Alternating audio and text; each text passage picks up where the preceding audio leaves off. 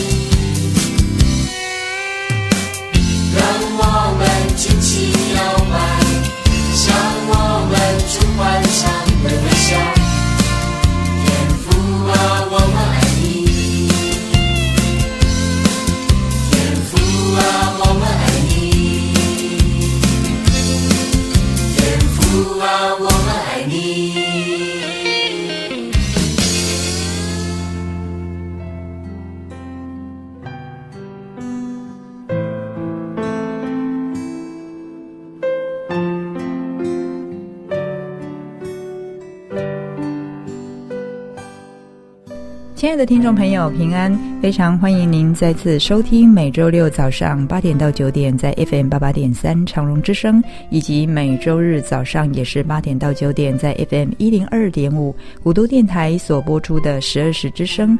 我是今天的主持人 Jack，很高兴能在这美好的主日中与您空中来相会。希望接下来的一个小时里，借由我们的节目，能带给您满满的收获与祝福。今天又来到每个月一次空中主日，永恒的财富。今天比较特别哦，请到中华福音神学院第四十一届毕业的黄马可传道来为我们主讲，题目是“起来承接使命”。在进入今天的主题之前，一样与您做一个小小的分享。在一个偏僻遥远的山谷里，有一个高达数千尺的断崖，不知道什么时候，断崖边长出了一株小小的百合。这百合刚刚诞生的时候，长得跟杂草一模一样，但是他的心里知道自己不是一株野草。他的内心深处有一个内在纯洁的念头：我是一株百合，不是一株野草。唯一能证明我是百合的办法，就是开出美丽的花。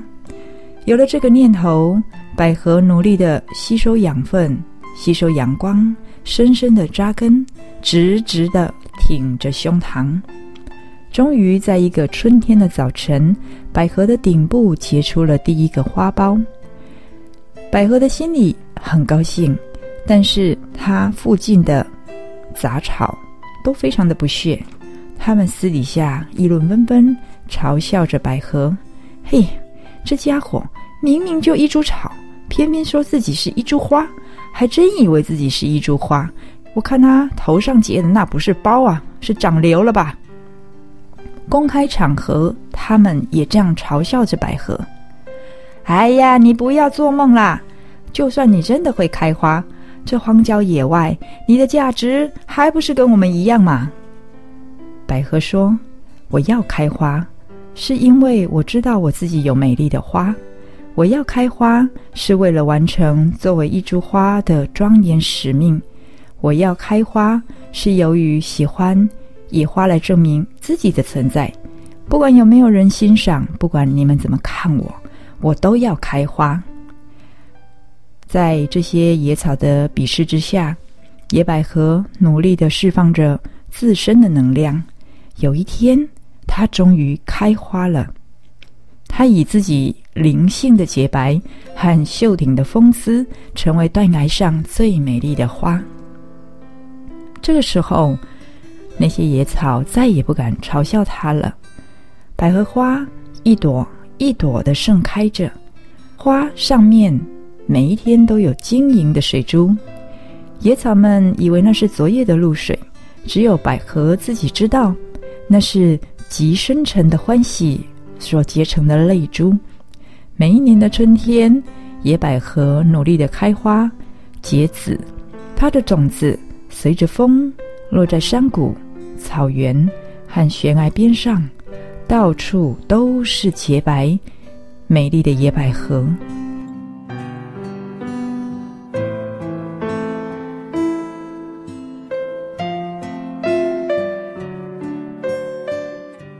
几十年之后，远在数千里之外的人，从城市、从乡村，千里迢迢赶来欣赏百合花。许多的孩童跪下来，闻着百合花的芬芳；许多的情侣互相拥抱着。无数的人看到这从未有过的美，都感动得落泪，触动内心纯洁温柔的一角。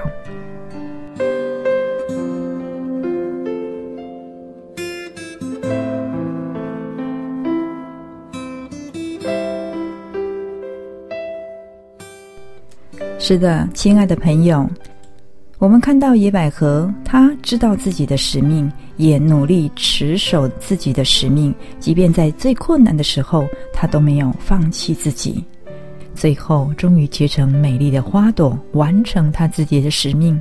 好朋友，你知道你自己在人生当中的价值、自己的使命是什么吗？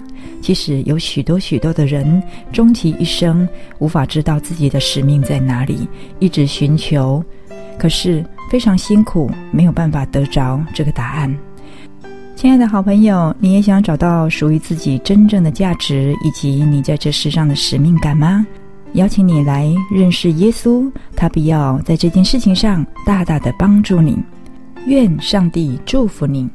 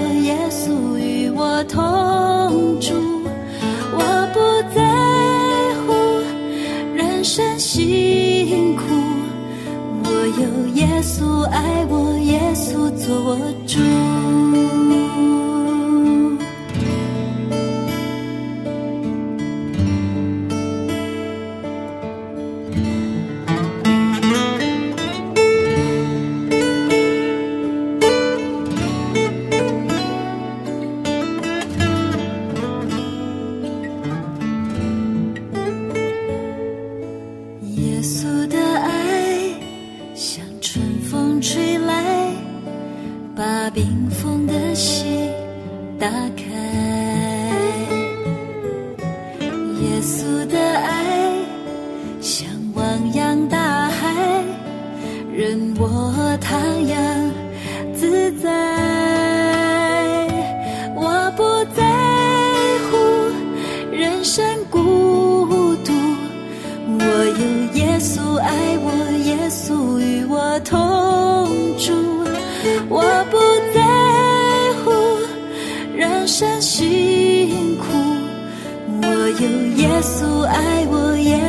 做我主。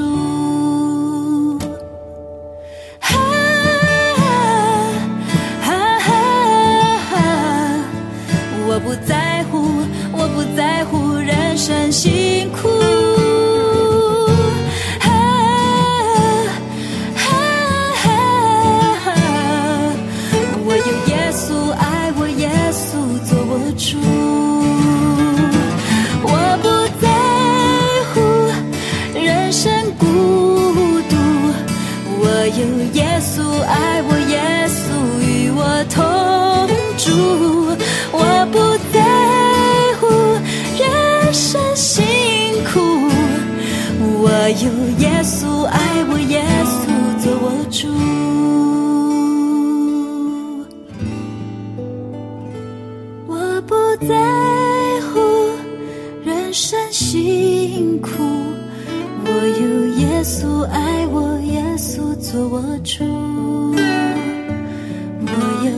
耶稣爱我，耶稣做我主。我有耶稣爱我，耶稣。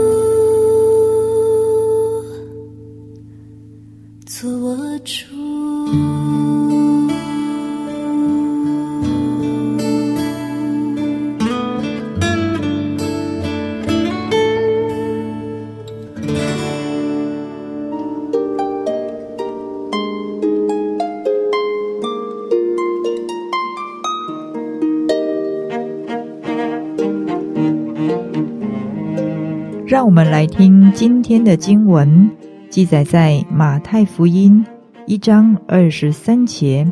马太福音一章二十三节上说：“必有童女怀孕生子，人要称他的名为以马内利。以马内利翻出来就是神与我们同在。”我们再听一次，马太福音一章二十三节上说：“必有童女怀孕生子。”人要称他的名为以马内利，愿神祝福听他话语的人。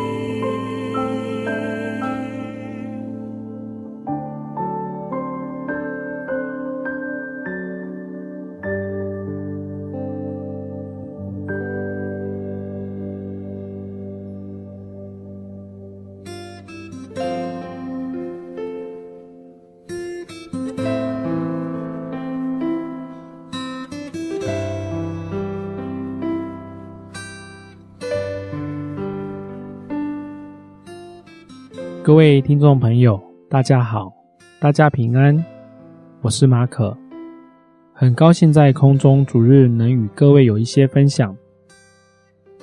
在接下来的时间里，想要跟大家分享的题目是：起来，承接使命；起来，承接使命。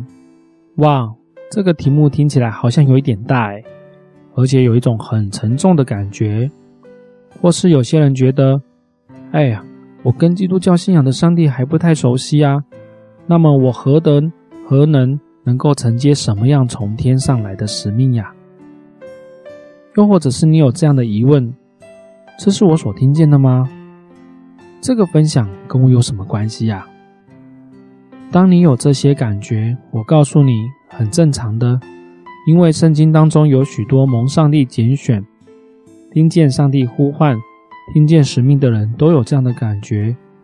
当上帝呼唤的时候，这些人不是产生疑问，就是想要婉拒上帝；也有些人像是准备转台躲避上帝的呼唤。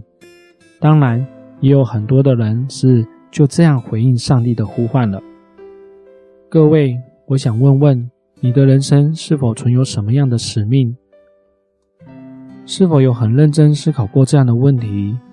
就是生命的意义、生活的目标、活着的目的。为什么要想这些问题呢？因为这都攸关了你的使命。无论你是否为基督徒，这样的问题也是很重要的。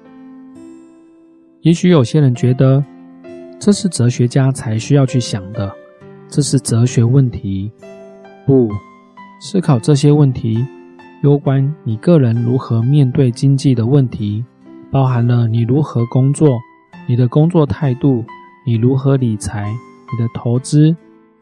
这也攸关了你如何面对家庭的各样的关系，包含了你跟父母长辈的关系，你跟子女的关系。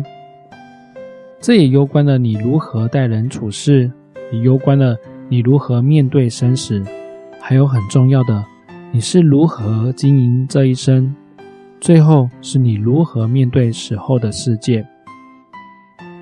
我想说的，面对我们自己的生命，如何经营我们这一生，是我们自己的责任。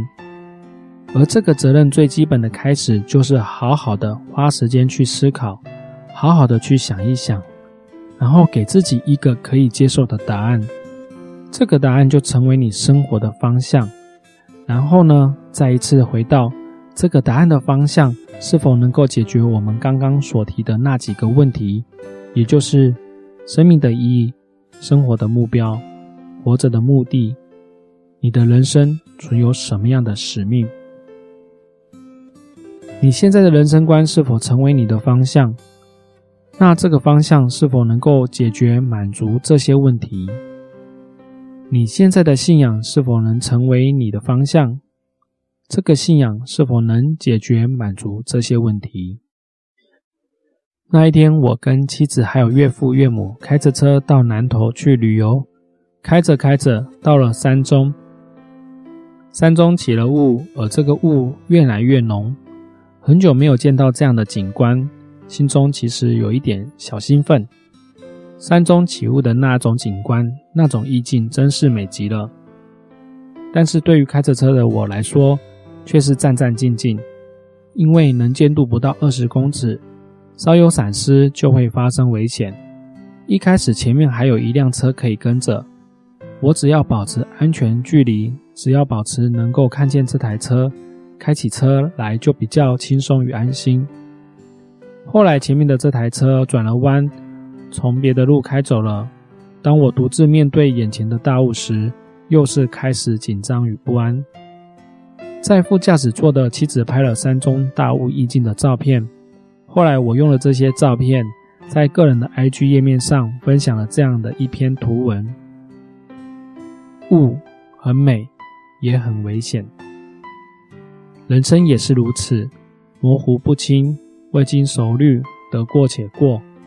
似乎有种所谓的朦胧美，却在突然短暂的意识清楚瞬间，无法回头的悲剧产生。在我们的生活当中，也有很多像是迷雾一般的谎言，有的人呢，享受在这些谎言的迷雾当中，却不知身陷危险或者走不出来。错误的人生观或是宗教信仰，就像是这团迷雾一般，无法使你有正确的方向解决生命的问题，无法使你承接上帝要给你的使命。各位听众。上帝对于我们每一个人都有计划，我们每一个人都有着上帝的使命。有些人生观或是宗教信仰，只停留在哲学问题的阶段，也就是没有出口，也没有办法真正解决人生的各样问题，只提供了短暂的安慰或是美丽的意境。有些宗教信仰更只是人所发明的文化传统。这些人生观、宗教信仰都没有一个有力的支持依据，也没有提供未来盼望。走着走着，走到了死胡同里，信着信着，越信越迷惘与空虚。圣经箴言曾提到，有一条路，人以为正，至终成为死亡之路，就好像是这样的光景。然而，我相信今天的听众有福了。因为不是每一个人此时此刻都在聆听着这个分享，我相信你会听见，是因为有上帝的美好旨意与安排。不仅希望你耐心听完，更希望你在今天的分享之后，能够用行动来回应，就是去找到一间基督教会，或是找到你所认识的基督徒，跟他一起到教会。那么在这之前，你先把刚刚的几个问题想一想，然后到教会。让他们来安排适当的人来为你祷告，为你引导解答。在我们人生的路上，需要有牧人一般的人来带领我们，带领我们从上帝的话语当中找到了上帝所预备的美好园地，就好像是我们在迷雾当中的路上，我们需要有人在我们前面当做我们的引导。圣经当中呢，有一段经文应许给来寻找上帝的人，这段经文这样说：祈求就给你们，寻找就寻见，叩门就给你们开门。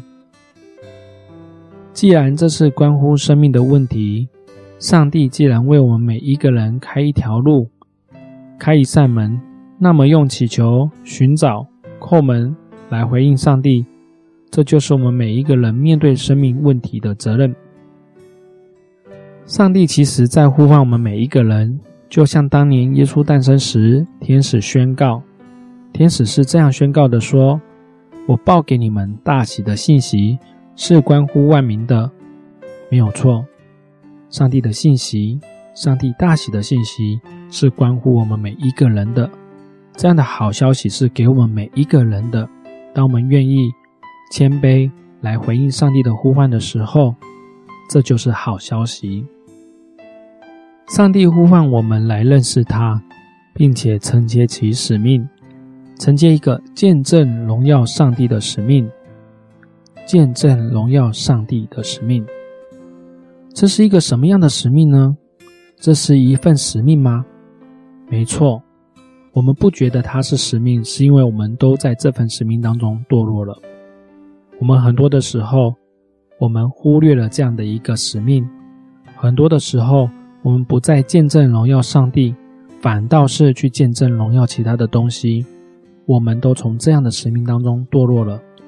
或许你会纳闷疑惑，为什么是见证荣耀上帝的使命呢？让我们先从日常生活来看，台湾有很多的寺庙，寺庙很多的活动，虔诚的人们。总把平安、丰收与所得一切的好处的感恩，归功在这些佛寺庙宇的神明。虔诚的态度很好，懂得感恩也不错。但问题是，感恩归功的这些对象，真的是我们所应该见证荣耀的对象吗？这些对象是否是正确的呢？你是否有探究过所供奉的这些神明的来源与开始？如果你对他们的来源与开始毫无疑问，那么我相信印度大众的神明信仰观你也一定可以接受，也就是所有的物品都可以当作神明来供奉。那么那些参拜过往领袖的信仰神明观也不足以为奇，所以像是毛泽东、蒋公当作神明来拜也不足以为奇。但真的是这样吗？你所见证荣耀的对象，真是赐你平安与福气的神明吗？你所见证荣耀的对象，真是赐你平安与福气的来源吗？因此，我会说，我们都从见证荣耀上帝，或者更准确的说，我们都从见证荣耀独一真神的使命当中堕落了。我们应该要见证荣耀的是真实赐给我们平安福气的源头。也就是圣经所向我们启示创造我们的上帝。这些佛寺庙宇的神明是否只是人所雕刻的偶像呢？而这些偶像是不是只是一种为了满足人自我的私利投射出来的心理状态呢？我要提醒的是，基督徒若是不够认识真理，也很容易落入这样的投射当中。因此，我们需要起来，重新承接起这样一个见证荣耀上帝的使命。例如，我们日常生活当中的演唱会、球赛，或者是一些政治等各样的场合，我们也看到说，有许多人经常把见证荣耀归给某些特定的人物。让我们来想一想，如果这些明星、歌手，演员、球员、政治人物，值得我们在这样的场合当中，将见证荣耀归给他们，将他们高举，对他们崇拜。那么，我们看到一些集权国家的百姓对他们领袖所产生的爱戴崇拜，或是一些宗教团体对其精神领袖所产生的赞叹师父、感恩师父，那也就不足以为奇了。我并不是想引导各位走向另一个极端，就是人不能够受到任何的赞美与爱戴，并不是，而是我们应该是适当的佩服、赞美这些在专业领域的杰出者，然后把焦点放在见证荣耀归给赐给我们生命与各样能力的上帝。我们的确很容易的从见证荣耀上帝的使命当中堕落，或者是认为这是不重要的，因为仇敌魔鬼经常是使用各样的谎言，使我们在这样的使命当中模糊。因为魔鬼就是要来窃取、占据上帝的荣耀。因此，接下来我们要分享思考两个部分。在分享思考这两个部分之前，我们先休息一下，有一小段的时间来安静，并且用祷告的心，让我们的心向上帝来敞开，求上帝透过这篇的分享来向我们说话。下一段我们将提到，我们从哪里失去了使命，然后我们要从哪里恢复使命。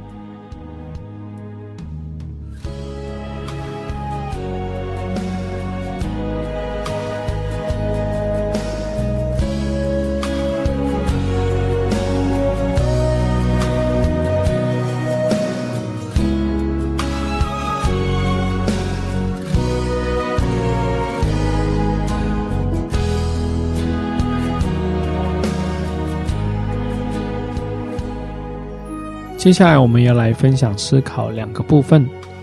第一个部分呢，就是从哪里失去使命？从哪里失去使命？圣经创世纪前面三章记载着我们如何从这样的使命中堕落。上帝创造世界，创造人，并且与人共享一切创造的美好与荣耀，但是却在魔鬼的诱惑下，人犯了罪，失去了与神那样和谐的关系。犯罪使人失了焦，因此人把中心放错了，不再见证荣耀上帝，反倒是骄傲进入了心中，像魔鬼一样想要窃取占据上帝的荣耀。人把主从关系颠倒，因此不再承接这样的使命，因为人从以上帝为中心堕落为以自我为中心，这就是人的生命的改变。变成是以自我为中心的生命。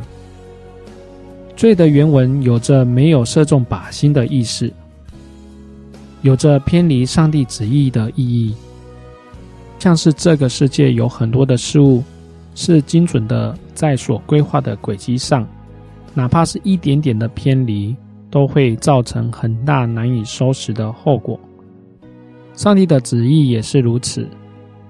亚当夏娃起初因为一个意念的偏离，但是最后呢，却造成罪恶的产生，而且难以挽回的结果。因此，若是以人的旨意为中心，世界肯定会大乱，因为只有一位神，人却有很多位。想一想，伊甸园里的亚当以自己为中心，夏娃也以自己为中心，各走各的，各弹各的调。好一点的情况无法一起合作，那最坏的状况下是为着自己想要的大打出手。还好，这个宇宙的中心是上帝，他的全能全知来统管世界，维持万物的运行。因着罪，我们迷失了，我们从见证荣耀上帝的使命当中堕落了。我们要从几个来看到，我们是从。尊荣上帝的地方堕落了。亚当夏娃没有尊荣上帝的命令，反倒是受到撒旦的诱惑，尊荣了仇敌的计划。我们可以看到，体贴谁的旨意，其实就是尊荣谁。就像我们通常都会体贴我们所在乎的那个人的想法，然后呢，跟他一起讨论。我们在乎，而且有任何的想法，都会想要征询这个人的意见，与他讨论。但可以从亚当、夏娃的坏榜样看见，他们体贴自己，他们也体贴撒旦的建议，他们从尊荣上帝的地方堕落，以致有后续的结果。没有尊荣上帝，更不可能承接使命。特别是在这个高举人本盛行的时代，更是如此。每个人的想法与做法都如此的重要，如此渴望被接受采纳。以至于产生许多的纠纷、关系的破坏，甚至是凶杀，皆是因为我们只想要自己被尊荣，而没有去考虑去尊荣别人。或许我们可以从《圣经箴言》十八章十二节来思考：败坏之先，人心骄傲；尊荣以前，必有谦卑。第二，我们要看到，我们是从听命上帝的地方堕落了。我们没有听从顺服上帝，我们从这个地方堕落了。我们不再按着上帝的旨意行，我行我素，却自食恶果。想一想，难道我们有比上帝更了解自己的命定与计划吗？答案显而易见的，我们并没有比上帝更了解我们自己的命定与计划。我们不但不去听从上帝的旨意。反倒是被仇敌谎言欺骗，去顺从了谎言。我们从听命上帝中堕落了。请问，不听命上帝，怎么可能承接完成使命呢？第三，我们从相信跟信心当中堕落了。人类从信心中堕落了。亚当、夏娃与神的关系，因着罪的进入，从最基本的信任关系当中瓦解了。试着问，心里起疑，怎么可能承接完成使命呢？我们现在的生活与生命是否处在一个不能见证荣耀上帝的情况当中呢？就是丝毫没有一点喜乐，内心觉得困乏烦躁，很多的时候需要外在的事物来满足心里的空虚，人生没有什么目标，也没有什么盼望。跟人的关系也经常在争闹当中，处在恐惧、绝望当中呢。这些景况都是无法见证荣耀上帝的景况，而这些景况也是上帝不愿你处在的景况，因为你被困在谎言的迷雾当中。上帝的计划是要你起来承接他托付给你的使命，在各个劣势当中依靠它逆势上游，重新开始。重新展翅上腾，请记得，在能不能，在神凡事都能。接下来我们要谈到要从哪里恢复使命。首先，你必须要使用 APP 下载圣经，或者是想办法取得一本圣经，因为圣经是上帝的话语，生命各样的解答都在里面，有着生命的准则。就像是一本生命的说明书，而如何恢复使命，我们要从里面来看到。所以你要取得一本圣经，你要来看圣经，而且最好是到教会找到一个能够带领你读圣经的人，一起来读圣经，来明白上帝的旨意。圣经旧约的第一卷书是创世纪。而对应着创世纪的是新约的第一卷书马太福音。马太福音一开始记载着一个家谱，是耶稣基督的家谱。这个家谱有几个重要的关键人物，而这几个关键人物是我们今天谈到恢复使命的榜样。首先，我们看到说，在这个家谱当中，第一位是亚伯拉罕。我们要从哪里恢复使命呢？就是从信心来恢复，我们要恢复对上帝的信心，就如同圣经里希伯来书十一章六节这么说道：“人非有信，就不能得到神的喜悦，因为到神面前来的人，必须信有神，且信他赏赐那寻求他的人。”亚伯拉罕是信心的榜样，当然，他也包含了其他很棒的生命榜样。上帝拣选他，磨练他的信心，他生命的品格使他信心依靠上帝，而通过了许多的考验，成为信心榜样的代表。上帝很多时候也在我们生命当中放了许多的挑战，但是当我们以信心依靠上帝，坚信他所赐给我们的应许，我们必能见证荣耀上帝在我们生命当中的作为，在各样的困苦当中，在疾病当中，信靠上帝。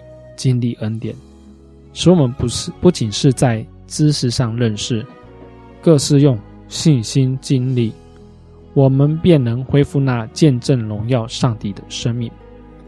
第二，我们要学习大卫的榜样，在这个家谱当中，隔了十四代，上帝又兴起一位伟大的领袖，就是大卫。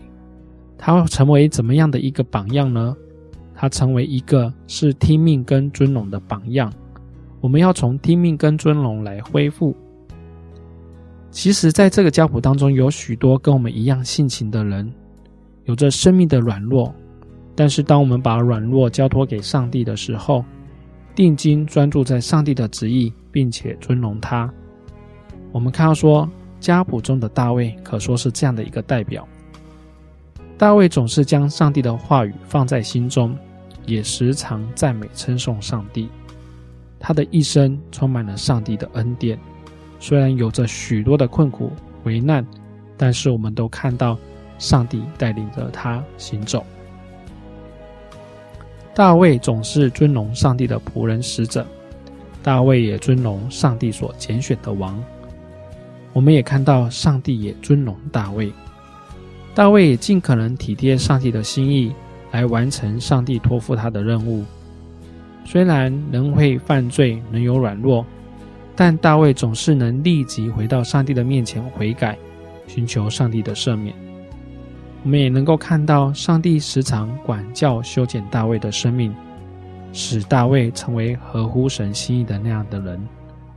当我们愿意恢复成为那见证荣耀上帝的生命，我们也应该愿意让上帝介入在我们的生命当中，来管教与修剪，使我们用生命与热情来见证荣耀上帝。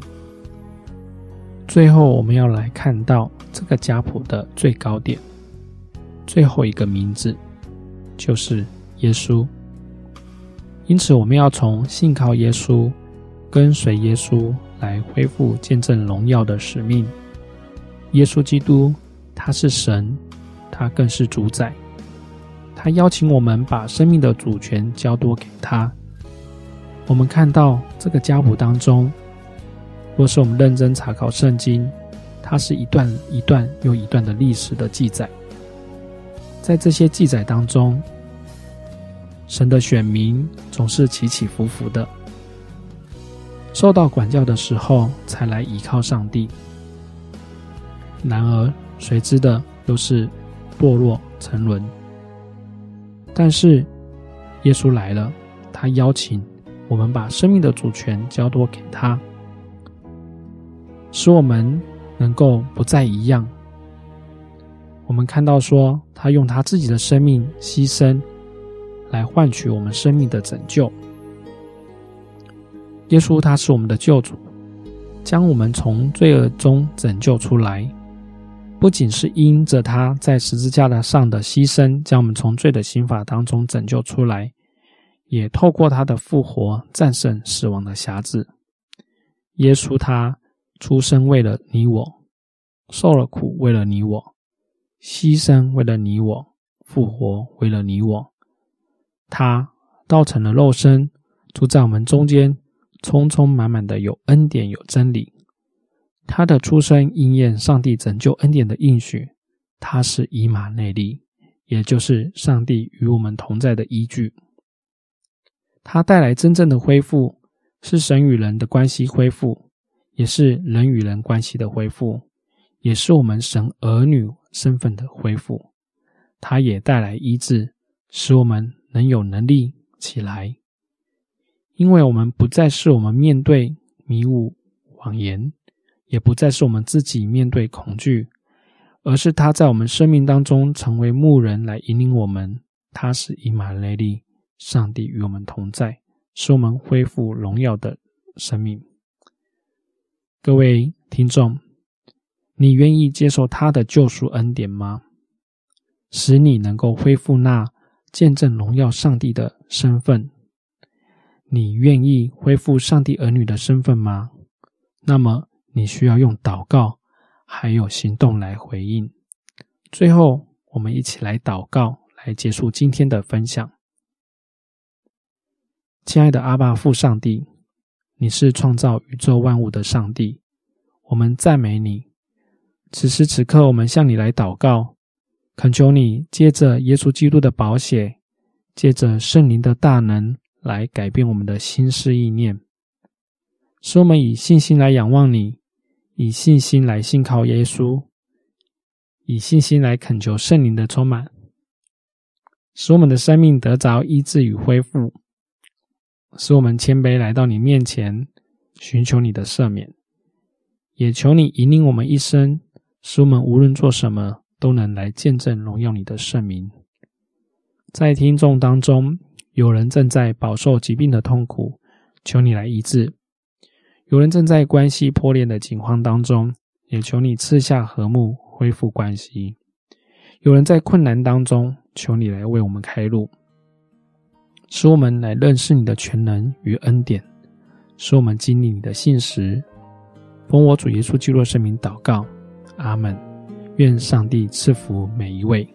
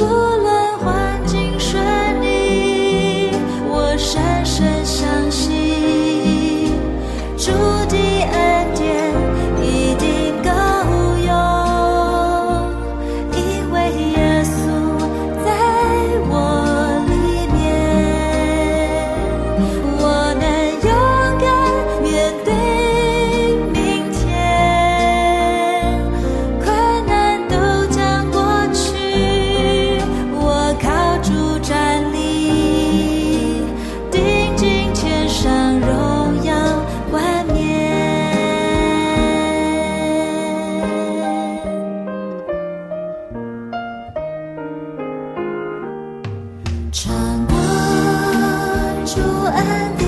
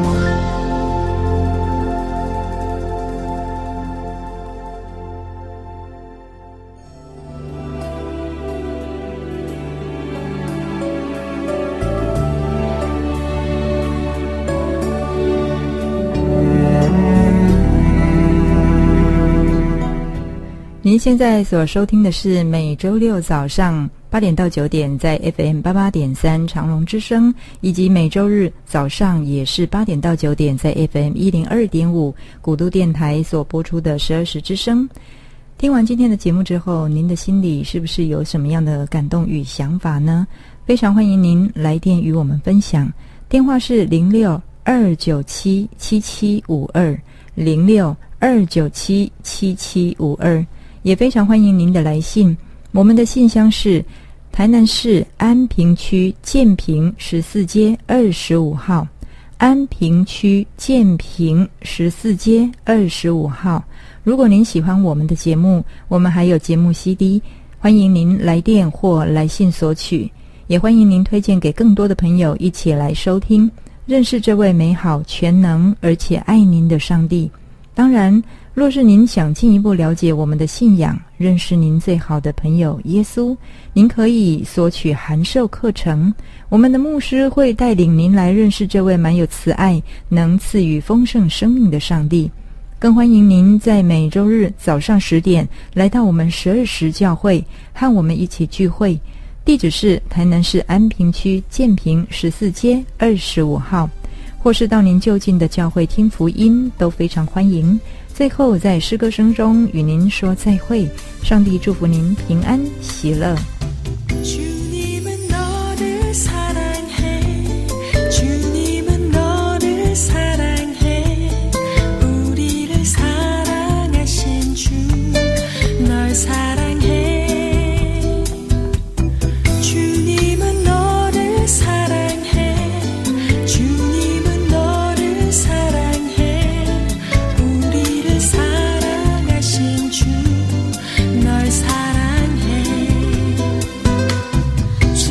耶稣，他真的爱你。主耶稣，他真。